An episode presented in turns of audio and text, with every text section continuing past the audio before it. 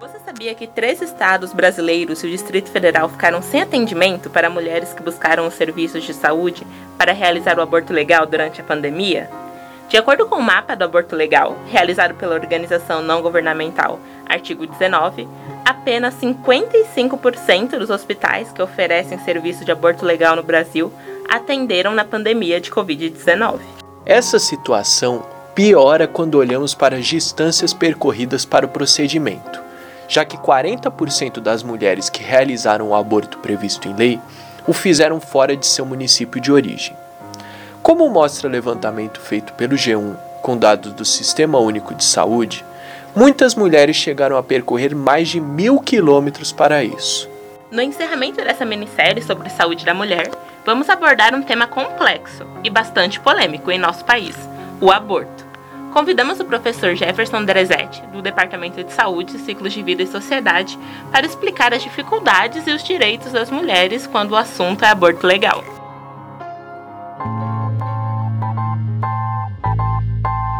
Eu sou Gabriel Eite. E eu sou Isabela Oliveira. Somos estagiários da Assessoria de Comunicação da Faculdade de Saúde Pública da USP. Saúde é Pública, o podcast da FSP USP.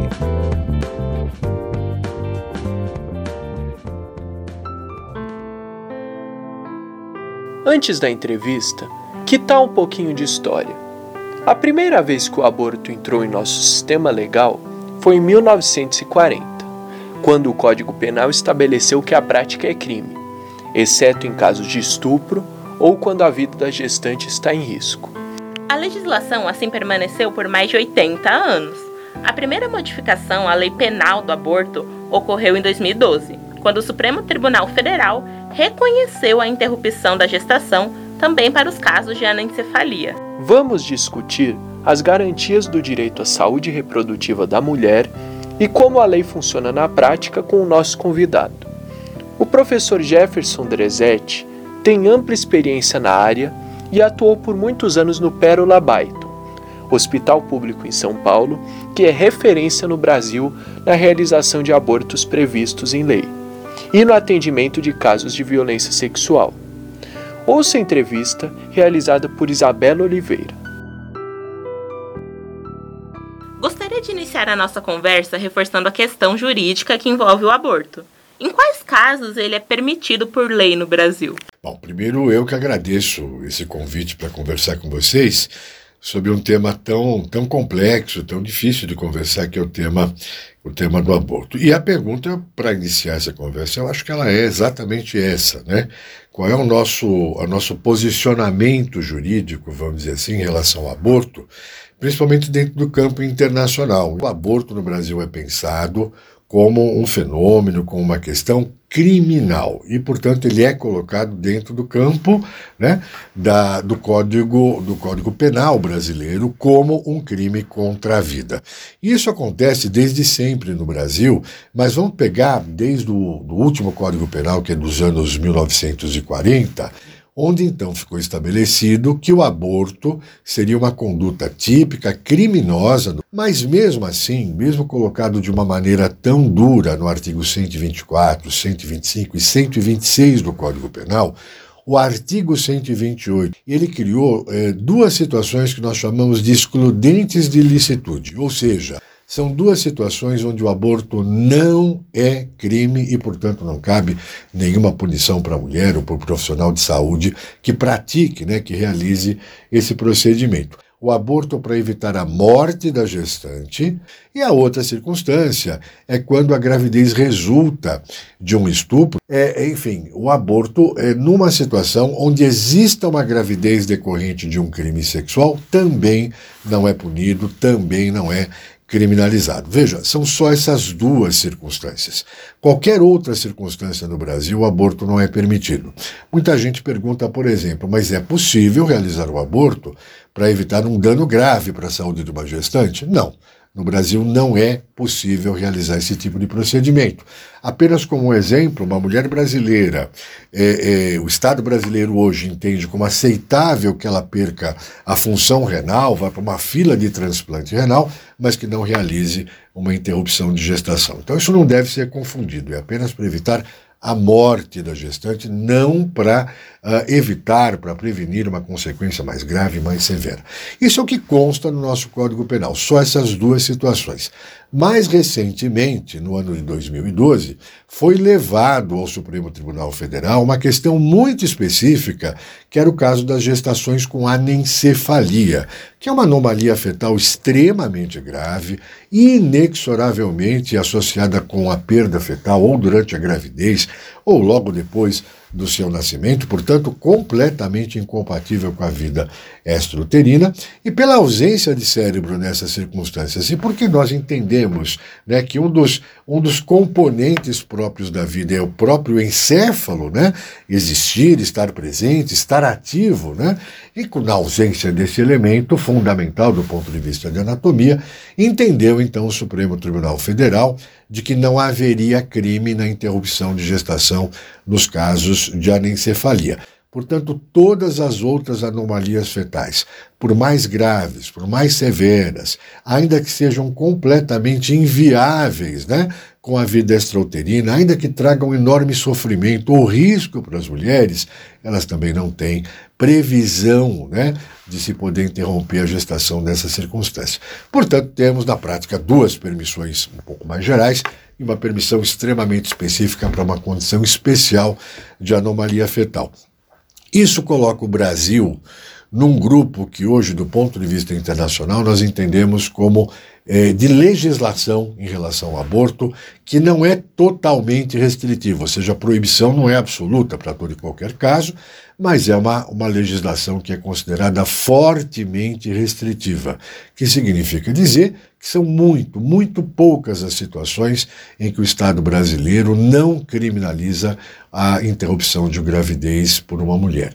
Isso significa também que no mundo apenas 22% das mulheres do mundo vivem em países com leis que podemos dizer sejam relativas, semelhantes à legislação brasileira, e mais uns 8 ou 9% das mulheres do mundo vivendo é, em países com legislações onde o aborto é proibido por completo. Portanto, estamos, vamos dizer assim, numa parcela né, de legislações do ponto de vista internacional que tem feito uma opção e a mantença, né, a manutenção dessa opção de proibir o aborto e permiti-lo apenas em condições muito, muito pontuais. E nesse caso da anencefalia, o aborto é permitido durante qualquer período da gravidez até um determinado mês? É uma excelente questão, né? Quando a gente eh, fala a respeito de até quando permitir esse aborto, no caso da anencefalia, isso ficou também muito bem determinado, tanto pelo Supremo Tribunal Federal, quanto pelo Conselho Federal de Medicina, tanto quanto pelo Ministério da Saúde. Não há um período, né? De limite de tempo para essa questão.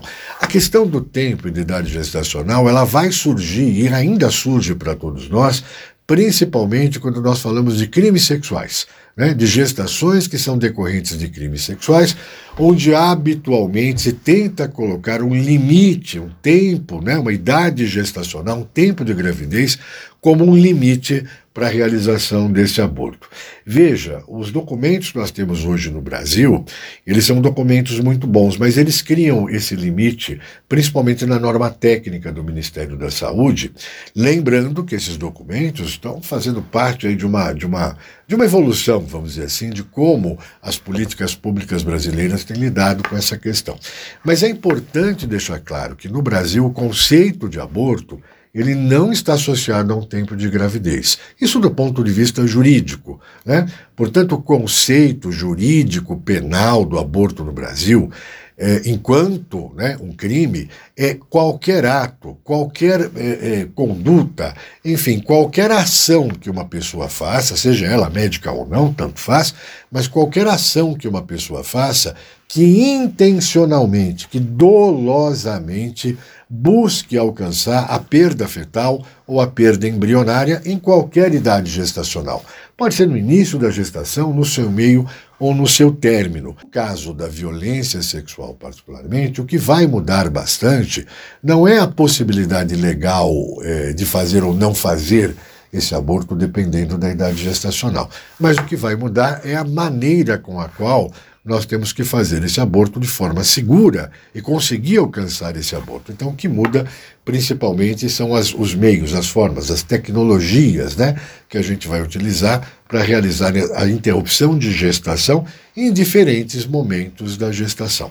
Veja, isso não é contraditório, tá? isso não, é, não, não conflita com normas internacionais, na medida que a Organização Mundial de Saúde mantém eh, eh, recomendações, protocolos, né, para a interrupção de gravidez para um aborto seguro até a 28ª semana de idade gestacional. Portanto, não há um limite propriamente estabelecido e, e, nós, infelizmente, ainda vemos né, que mulheres, e principalmente mulheres jovens, às vezes têm esse aborto recusado, porque passaram aí uma semana ou duas semanas né, de uma data que normalmente se coloca como um limite de 20 a 22 semanas de idade gestacional. Isso acontece, isso ainda é praticado no Brasil, mas é alguma coisa que não corresponde aos limites reais, né?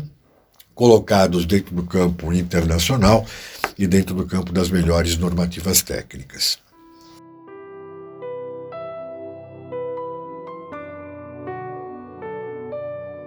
Mas nem sempre é assim que acontece na vida real.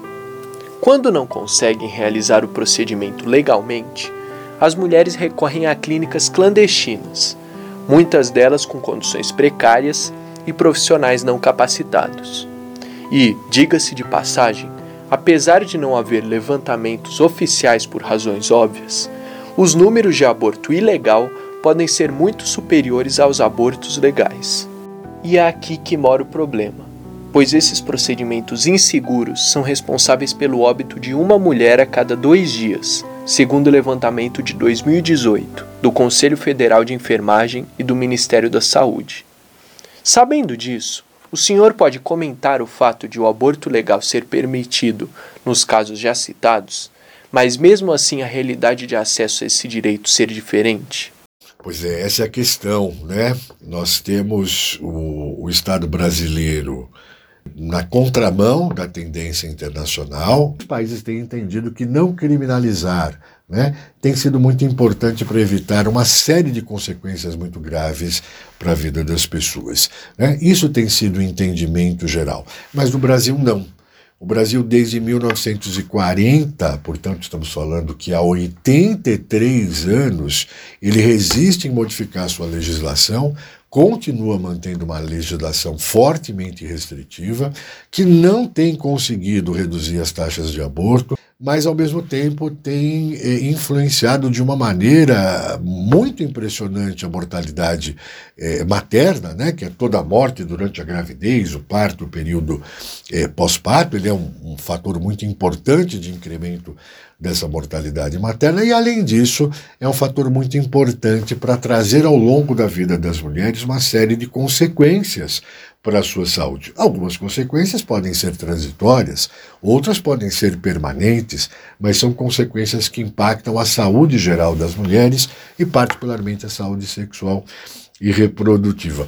Veja, desde 1940 até o início dos anos 1990, portanto, após 50 anos, foi que o Estado brasileiro promulgou, publicou, vamos dizer assim, a primeira política pública para interrupção de gestação nos casos que eram permitidos, fundamentados e deveriam estar garantidos né, pela lei que é tão clara, né, desde 1940. Mas, ao mesmo tempo, o mesmo Estado brasileiro não ofereceu para essas mulheres nenhuma forma de serem atendidas para tornar esse direito efetivo.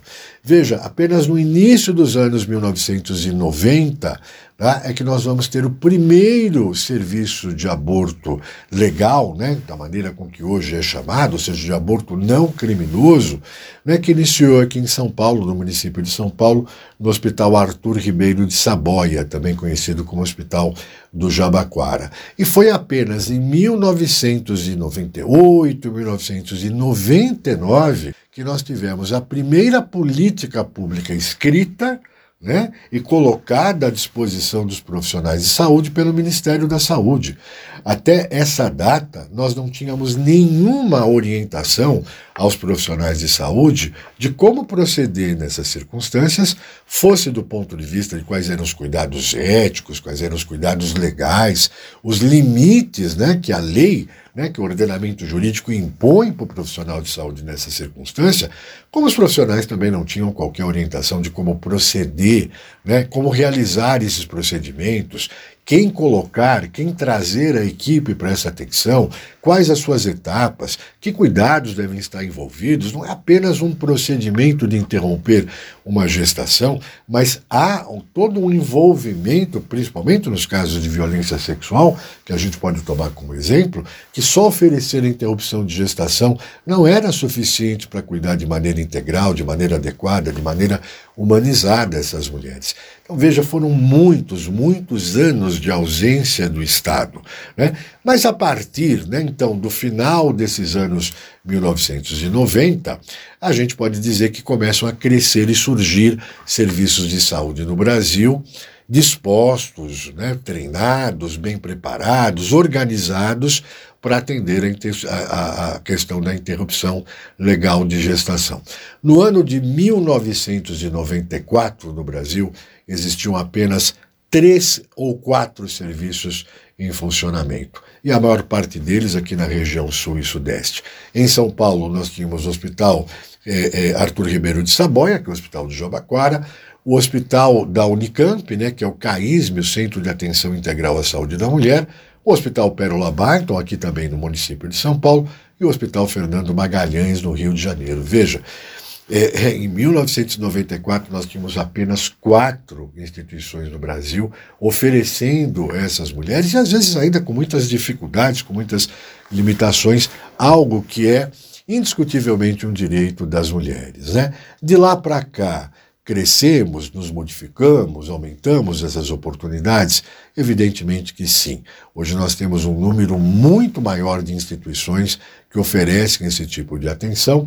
Isso é muito bom, isso é muito positivo, mas indiscutivelmente nós estamos muito distantes de dizer que temos garantido para as mulheres e próximo a essas mulheres serviços de saúde né, que é, é, atendam a essa expectativa, atendam essa necessidade das mulheres.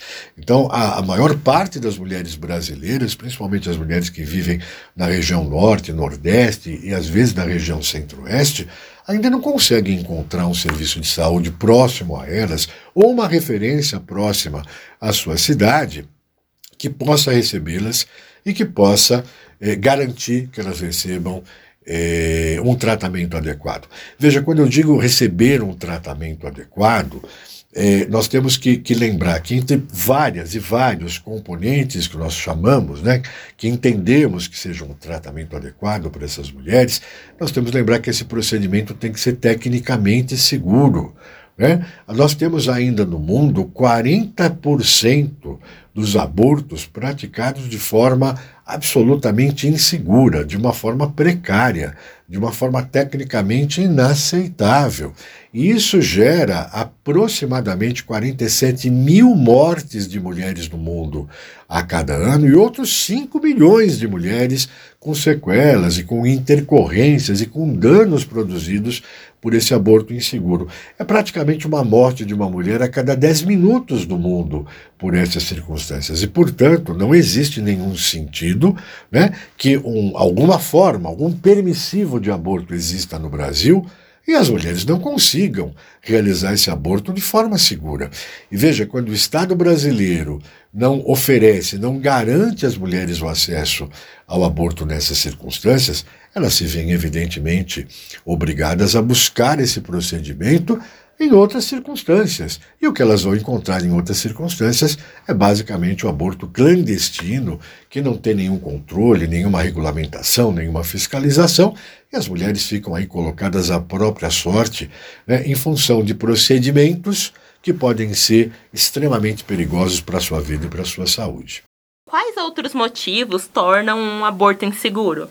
Existe um grupo mais vulnerável a esse tipo de procedimento? O senhor pode comentar um pouco sobre isso?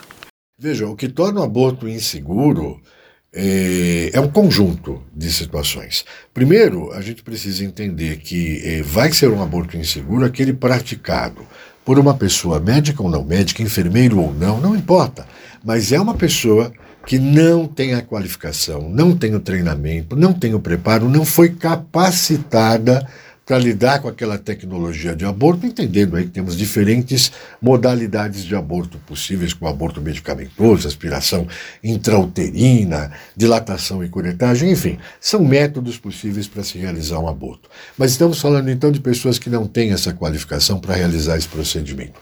Ou então, o aborto que é realizado num espaço físico, num ambiente que não reúna minimamente um conjunto né, de segurança sanitária, ou seja, são ambientes absolutamente adversos, adver eh, absolutamente despreparados para realizar aquele tipo de procedimento, ou que é pior, né, quando essas duas situações coexistem. Por que, que é importante entender essa questão? Porque hoje, 98% de todos os abortos praticados de forma insegura, de forma clandestina, de forma precária, 98% dos abortos no mundo praticados nessas circunstâncias são feitos exatamente em países em desenvolvimento que preponderantemente fazem a manutenção dessas leis restritivas ou proibitivas. Portanto, as mulheres que precisam recorrer a esse aborto, e elas devem ter os seus motivos, né? Que podem ou não ter concordância com a lei, podem ou não estarem previstos pela lei, mas as mulheres têm os seus motivos. E aquelas mulheres que estão decididas a buscar o aborto e não têm essa possibilidade legal, terminam buscando o aborto de forma clandestina. É aqui que entra um ponto que é preciso se entender, que é onde entra a desigualdade, a iniquidade, né? mas principalmente a desigualdade é, econômica e social e de gênero né? e de raça que vai surgir nessas circunstâncias. Porque as mulheres, que são as mulheres mais pobres, elas não terão recursos econômicos para realizar, ainda de, de forma clandestina, um aborto que fosse realizado de forma segura. Por ser clandestino, ele se torna um aborto caro e, por muitas vezes, inacessível para boa parte das mulheres brasileiras. Portanto, as mulheres brasileiras que mais necessitam recorrer ao aborto e que estão mais sujeitas a esse aborto clandestino e inseguro são exatamente as mulheres mais pobres as mulheres negras, e aqui estou falando especificamente né, daquele conjunto de mulheres pretas e pardas brasileiras, as mulheres com menor escolaridade, enfim, as mulheres mais vulneráveis, e principalmente mulheres das regiões norte, nordeste e centro-oeste também do Brasil, onde a qualidade de saúde sexual e reprodutiva, a qualidade de anticoncepção, enfim, a qualidade de assistência a essas mulheres, é muito mais precária. Portanto, não é que todas as mulheres brasileiras estejam igualmente expostas aos riscos e às consequências de um aborto praticado de forma insegura. Isso não é verdade. As mulheres mais vulneráveis são as mulheres que mais sofrem, que são mais atingidas e que são mais impactadas com esse procedimento.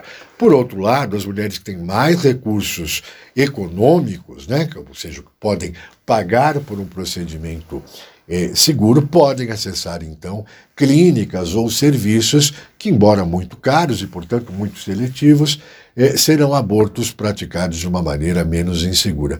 E, eventualmente, a mulher que dispor de muito recurso pode simplesmente deixar o Brasil e ir para um outro país vizinho ou um país europeu, onde o aborto não é criminalizado, e fazer uma interrupção de gravidez segura nesse, nesse outro país, retornar ao Brasil sem correr riscos e principalmente sem passar pelo constrangimento, né? sem passar pelo estigma de realizar essa interrupção de gestação num ambiente, né, num local, enfim, numa sociedade é, muito hostil à mulher que toma esse tipo de decisão.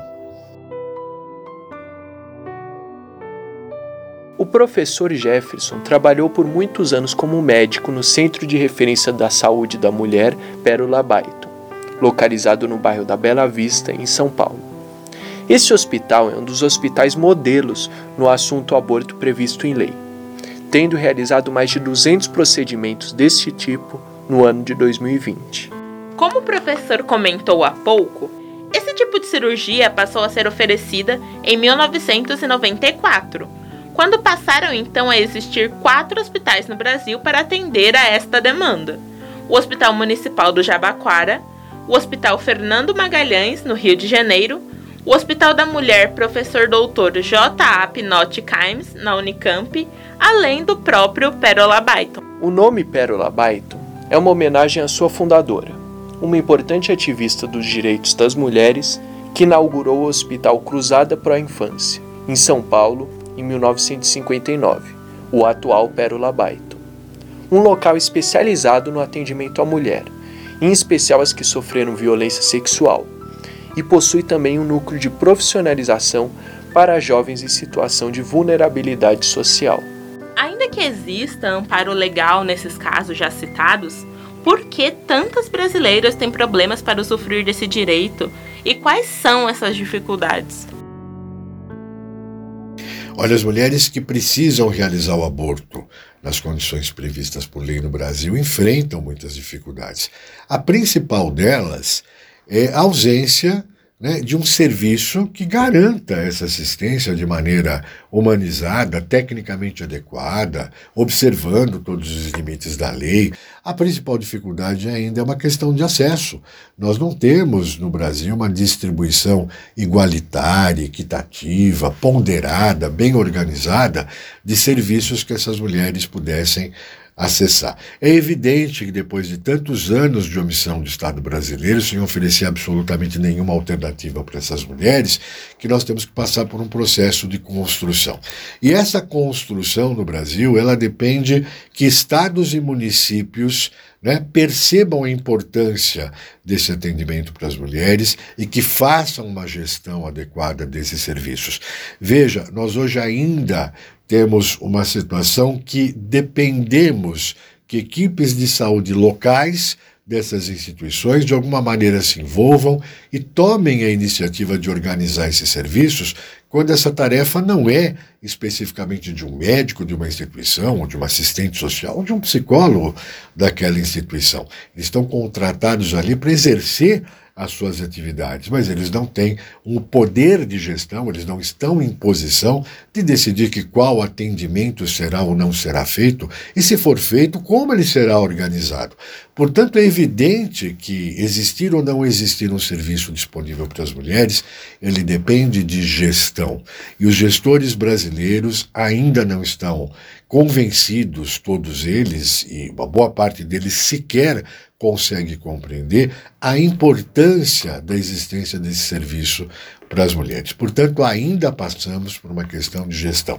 Isso é tão importante porque nós temos ainda estados brasileiros, unidades da federação, onde não existe em todo estado sequer um serviço que garanta às mulheres o aborto nas condições previstas pela lei. Então, o primeiro problema que nós temos é um problema de gestão. Os outros problemas são problemas, evidentemente, é, é, é, compatíveis com, uma, com, uma, com um país né, que tem muita dificuldade de, de falar sobre essa questão, debater sobre a questão. Então, as mulheres podem ter pouca informação né, a respeito dos seus direitos. As mulheres podem ser muito pouco orientadas a respeito dos seus direitos. O fato de um serviço de saúde não realizar uma interrupção de gestação porque está faltando com seu dever de realizá-la, né, não deveria ser uma desculpa para que esse mesmo serviço de saúde não orientasse, não encaminhasse, não garantisse a essa mulher a chegada né, dela num outro serviço que estivesse preparado para realizar essa interrupção de gestação.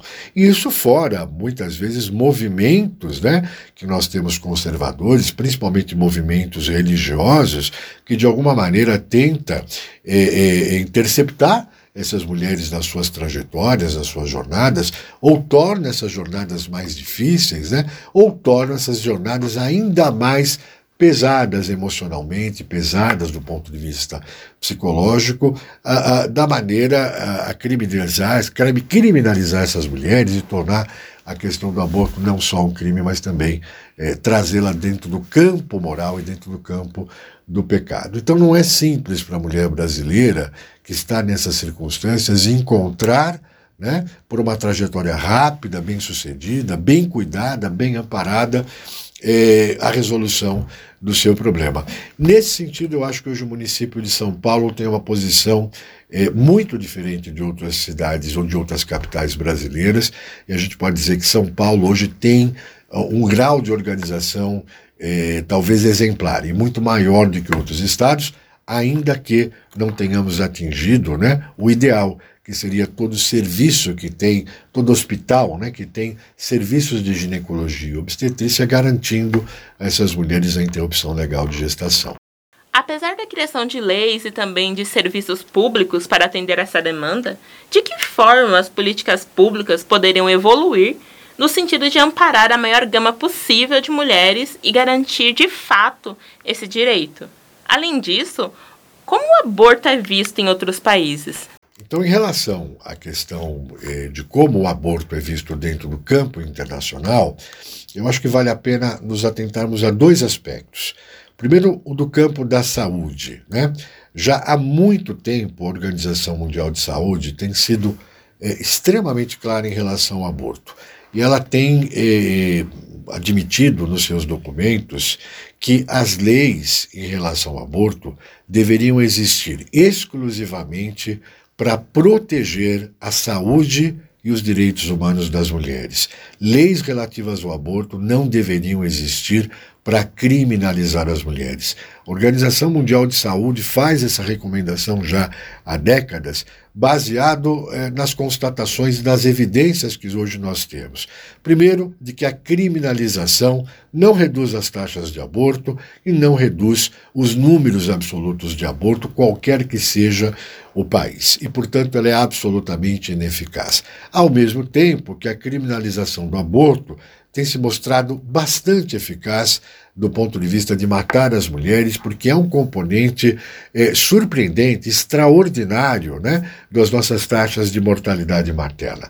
E compreendendo que nós conseguimos reduzir essas taxas de aborto, ou seja, conseguimos fazer com que as mulheres precisem menos realizar aborto, sem ser com a criminalização, mas melhorando a qualidade de saúde sexual e reprodutiva das mulheres, isso tem sido uma experiência claramente posta pelos países nas últimas décadas, a Organização Mundial de Saúde, então, afasta esse posicionamento como um posicionamento desejável de criminalizar o aborto, recomendando aos países, solicitando aos estados que revisassem as suas leis restritivas, que, ainda que fosse paulatinamente, ou dentro de um projeto que fossem terminando né, essas etapas de obstáculo, esses pontos de, de, de criminalização ou de restrição ao aborto.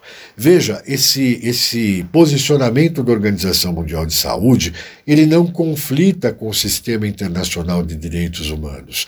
Portanto, toda a trajetória em se falar de aborto e direitos humanos nas últimas décadas tem o mesmo sentido, né? de que as mulheres deveriam estar em posição de decidir sobre essa questão e não de serem criminalizadas. Portanto, do ponto de vista do sistema internacional de direitos humanos, né, restringir o acesso a um aborto legal, né, restringir a mulher de ter um atendimento em saúde adequado e seguro é uma violação dos direitos fundamentais, os direitos humanos fundamentais dessas mulheres. Então, esse é o posicionamento internacional hoje que foge absolutamente do campo de uma discussão moral. Não estamos discutindo o aborto dentro do campo moral, de um campo religioso, ainda que ele possa e que deva ser discutido dessa forma.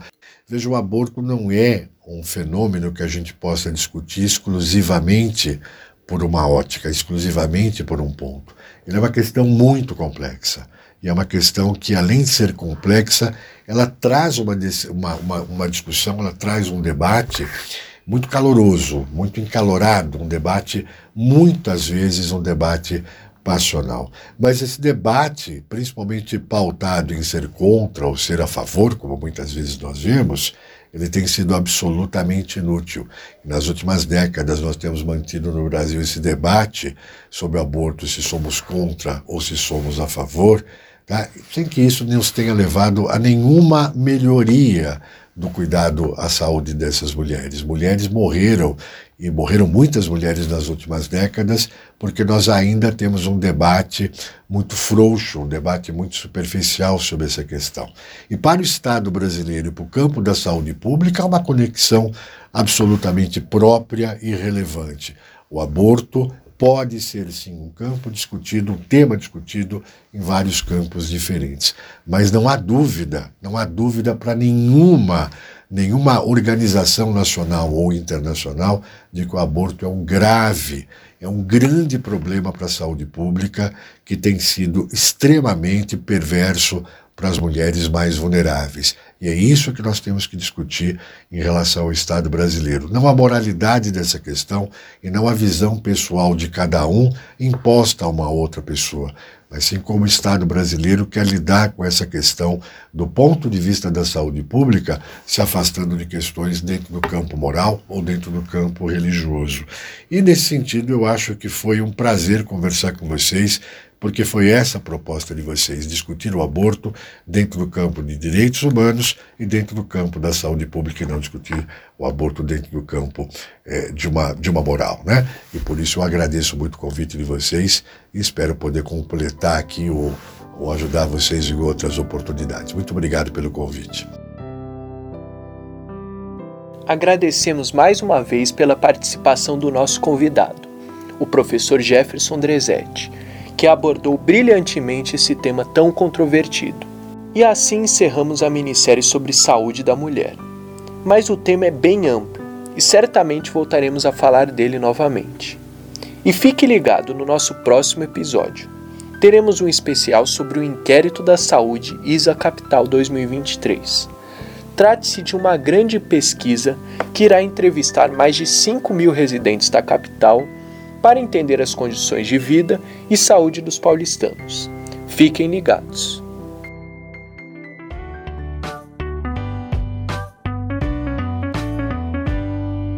Quer saber como participar do Saúde é Pública?